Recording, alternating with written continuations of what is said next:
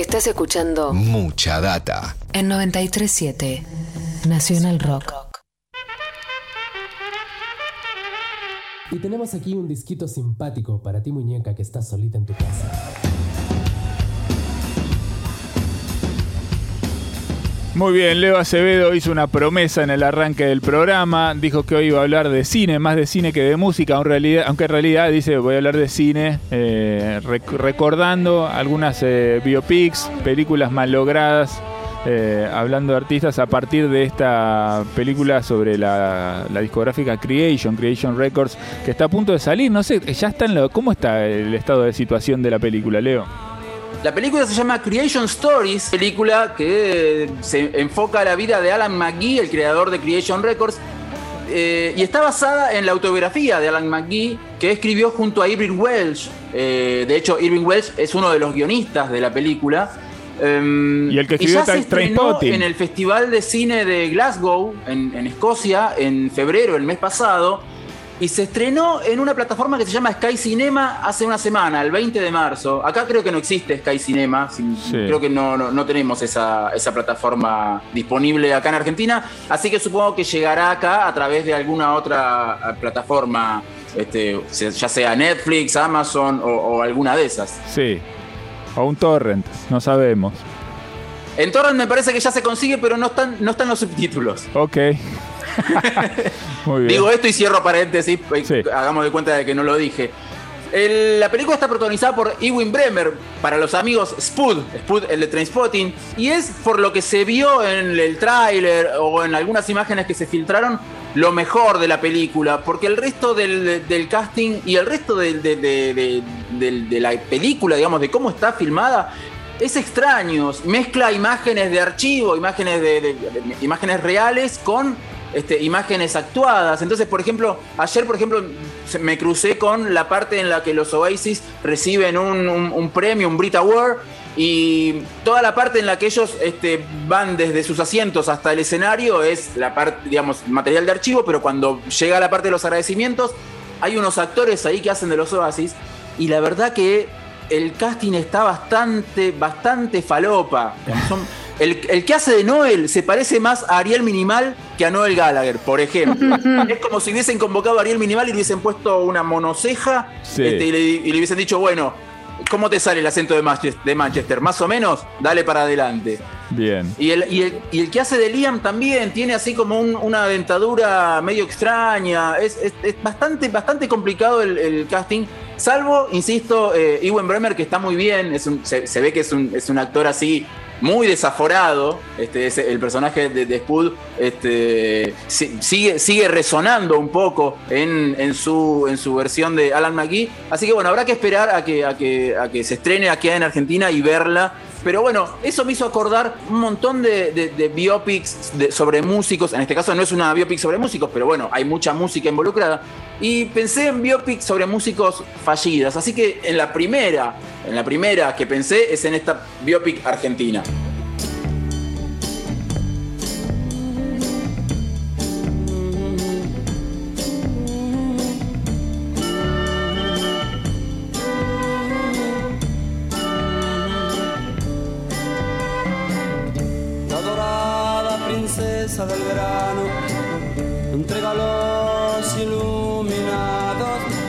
Y ustedes dirán, esta canción no está en ninguna película, en ninguna biopic argentina. Claro, porque estoy hablando de Tango Feroz.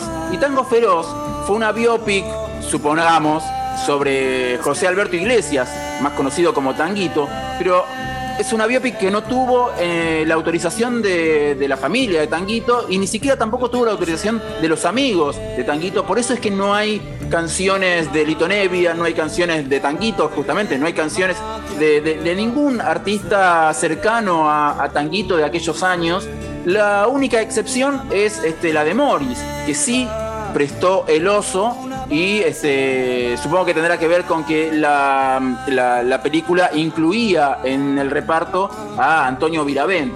Entonces ahí sí tenemos a uno de los pocos aportes de los amigos de Tanguito a Tango Feroz. Tango Feroz, digámoslo de una vez, no tiene nada que ver con Tanguito, con José Alberto Iglesias, con el músico José Alberto Iglesias, más conocido como Tanguito, este, no está ni siquiera eh, em, inspirada en la, en la, vida de Tanguito. Todo lo, que, todo lo que cuenta Tango Feroz es muy diferente a lo que, lo que le pasó a Tanguito en, en su vida real.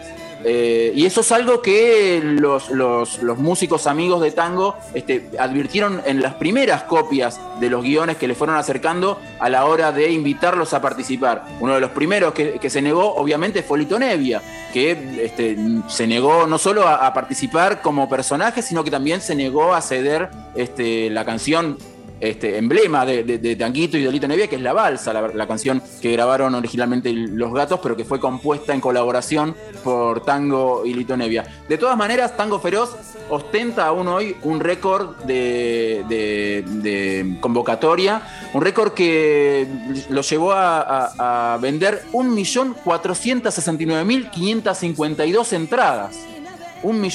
Casi un millón y medio de personas vieron Tango Feroz en su momento, un récord que eh, tenía a, eh, tenía Juan Moreira de Leonardo Fabio, una película del año 73, y esta es del año 93, es decir, un récord que duró 20 años, vino a romperlo Tango Feroz. Además, eh, en, en, un año en el que se vendieron menos de, poco menos de 20 millones de entradas, la película Tango Feroz se llevó el 7,6% de la taquilla, una sola película una sola película de ese año se llevó el 7,6% de las Y una película argentina. En el año 93. Y una película argentina, cosa que no es habitual, ¿no? Además, además eso, claro, una película argentina. Sí, cuando hablamos de récords, hablamos de récords para películas argentinas, ¿no? Sí. Eh, el récord que, que, que, vino a romper Tango Feroz era un récord que tenía Juan Moreira como película argentina. Juan Moreira sí, no, Leonardo Fabio. Sí, lo digo por, la, por el nivel de participación de la película en la venta general de entradas total del cine, digamos. El 7% para una película argentina es un montón. Es un montonazo, claro que sí, claro que es un montonazo, sí, por supuesto. Eso es otro, otro dato más que habla a las claras de que al público no le, no, no, no le importó básicamente si se trataba de una película que reflejara fielmente los hechos históricos, eh, sino que le importó que era, fue el boom de, del año 93. Yo no sabía, me enteré eh, hoy haciendo esta investigación para, para, esta columna, que en el año 2013 hubo una versión musical de Tango Feroz. Hubo sí. un Tango Feroz, el musical, en los teatros. Sí, sí, sí, sí, me acuerdo. No, no, no recordaba ese dato, no lo recordaba en el año 2013, es decir, 20 años después de, del estreno de la película, tuvo su versión musical. Eh, lo, lo, más importante, de... Leo, sí. lo más importante de esa película es que vimos desnudos a Fernán Mirás y a Cecilia Dopaso bailando tango. Bailando Malevaje, claro que sí, en la versión de sí. Roberto Goyeneche. Eso es sí, lo sí. único que recuerdo de la película. Ese momento. Es una, es una escena linda esa, sí, sí, hay que decirlo. Y la, para, había un diálogo, ¿no? De las canciones de tres minutos, ¿no? Que decía, ¿por qué las canciones tienen que durar tres minutos? Como cuestionando el sistema. Sí, sí. No, bueno, de, de, ese sí. tipo de, de, de, escenas hay un montón en, en Tango Feroz. Y, uno, no, uno que, que, ha recibido testimonios de los amigos de Tanguito no se lo imagina Tanguito reflexionando en ese sentido. Tanguito era un tipo más bien, este, más, mucho más sencillo que el, que el personaje de, de Fernán Mirás. Eh, así que bueno, los invito a escuchar a Tanguito. Eh, lo que escuchábamos recién era La Princesa Dorada, una canción incluida en el disco de tango que se llama Rancés VII. Eh, un disco que tuvo una edición en, eh, hace unos años bastante. habían rescatado las cintas originales, pero como la cinta era mono, para convertirlo a estéreo habían duplicado el canal mono pero había quedado desfasado, entonces se escuchaba terriblemente mal. Después tuvieron que hacer una corrección y reeditarla nuevamente. Así que si van a comprar el disco de Tanquito, es en el que está en una terraza, este, fíjense que se trata de una segunda edición porque la primera edición está terriblemente mal. Yo me acuerdo que este, nosotros estábamos muy, estábamos muy contentos en Nacional Rock cuando nos llegó el disco y empezamos a escucharlo y era inescuchable. Tenía un canal de audio y un canal prácticamente todo de ruido. Hablando de, películas biográficas sobre músicos fallidas, en el año 2013 justamente salió una película que se llama Jimmy All Is By My Side, una película que eh, se centra en la llegada de Jimi Hendrix a Inglaterra y el despegue de su carrera, digamos. Jimi Hendrix hasta, hasta llegar a Inglaterra era un músico que laburaba de guitarrista para un montón de otros músicos y hacía lo que se conoce como el Chitlin Circuit, el circuito de músicos negros eh, por el interior de los Estados Unidos. Sin embargo, eh, Jimi Hendrix es descubierto de alguna manera por Linda Keith, la en ese entonces novia de Keith Richards. Ella se lo presenta a eh, Chas Chandler, el ex bajista de los Animals, quien se estaba lanzando como manager.